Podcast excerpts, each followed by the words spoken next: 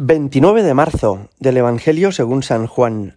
Se celebraba una fiesta de los judíos y Jesús subió a Jerusalén.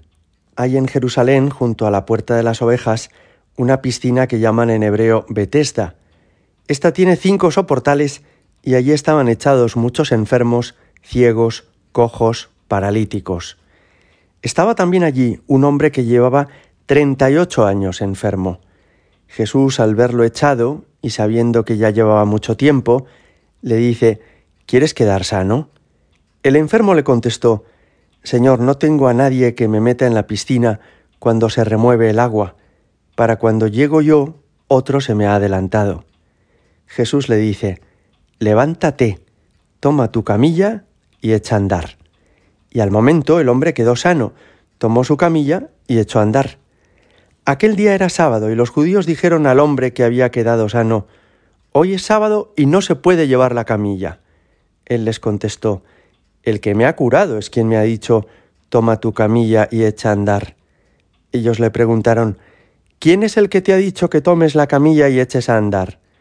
Pero el que había quedado sano no sabía quién era, porque Jesús, a causa del gentío que había en aquel sitio, se había alejado. Más tarde lo encuentra Jesús en el templo y le dice, Mira, has quedado sano, no peques más, no sea que te ocurra algo peor. Se marchó aquel hombre y dijo a los judíos que era Jesús quien lo había sanado. Por esto los judíos perseguían a Jesús, porque hacía tales cosas en sábado. Palabra del Señor.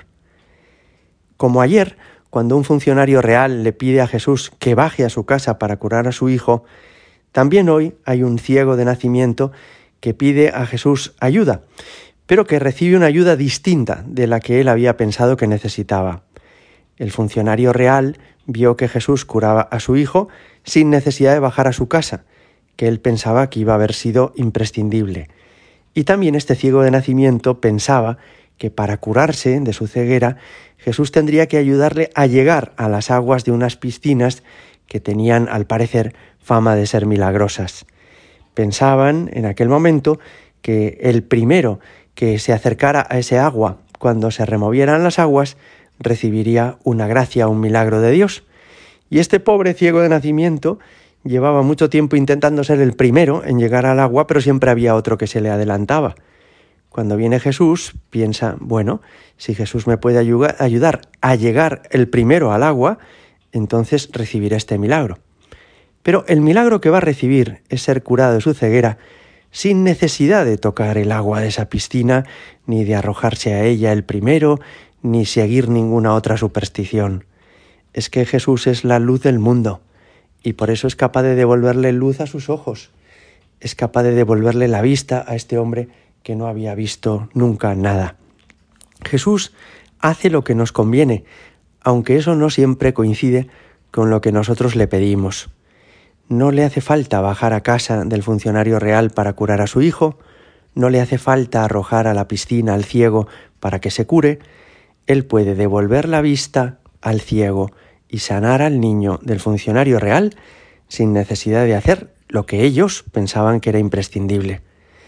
Es mejor dejarnos ayudar por Jesús como Él quiera ayudarnos que convencerle de que nos ayude como a nosotros nos gustaría que nos ayudara. Y esto es una enseñanza, me parece importante, porque con mucha frecuencia le decimos a, Dios y a Jesús lo que queremos que haga por nosotros. Señor, tienes que ayudarme en este examen. Tienes que ayudarme a conseguir este trabajo de la entrevista que tengo este día. O tienes que ayudarme a conseguir que por fin pueda salir adelante este negocio que es tan importante para nuestra familia. Y Jesús te va a ayudar pero no necesariamente a la manera que tú esperas, no del modo que tú crees que es imprescindible. Te va a ayudar como sea mejor para ti. Tener esa suficiente apertura mental, esa abnegación interior, de aceptar que Dios pueda ayudarnos como más nos conviene, como más falta nos hace, y no como a nosotros nos gustaría, es en el fondo un signo de inteligencia. Entender que Dios sabe mejor que yo lo que a mí me conviene. Además, en este pasaje, Jesús nos ayuda a entender en qué consiste el descanso. Como sabéis, en la época de Jesús, El sábado era el día reservado para los judíos para el descanso. Inicialmente esta norma tuvo el sentido de que la gente no tuviera que hacer ninguna tarea para poder levantar su corazón y su mente a Dios.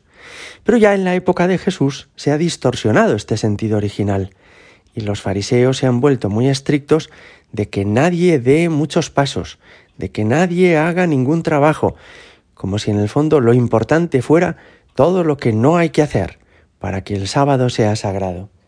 Jesús, al decirle a este ciego, toma tu camilla y vete a tu casa, le está diciendo que dé unos pasos y que ande. Y eso va a indignar a los fariseos que piensan que Jesús está saltando un mandamiento muy importante. No es que Jesús se salte el mandamiento, sino que nos ayuda a entender su sentido más profundo. Si el sábado ha sido el día designado por Dios para que los hombres se encuentren con Él, qué mejor para este ciego que ese día se encuentra con Jesucristo, Dios hecho hombre. Pero los fariseos, como esto no lo entienden, se disgustan mucho con Jesús. Nos puede ocurrir a nosotros como a ellos, y es que nos volvamos muy rígidos de cosas que son formales, concretas, y que en lugar de entender su sentido más profundo, lo escojamos así como por las hojas y, y no captemos su significado más profundo.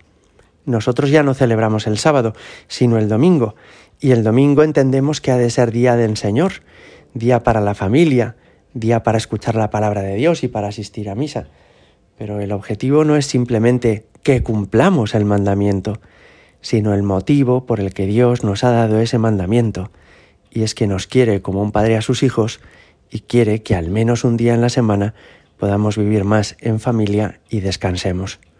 Gloria al Padre y al Hijo y al Espíritu Santo, como era en el principio, ahora y siempre y por los siglos de los siglos. Amén.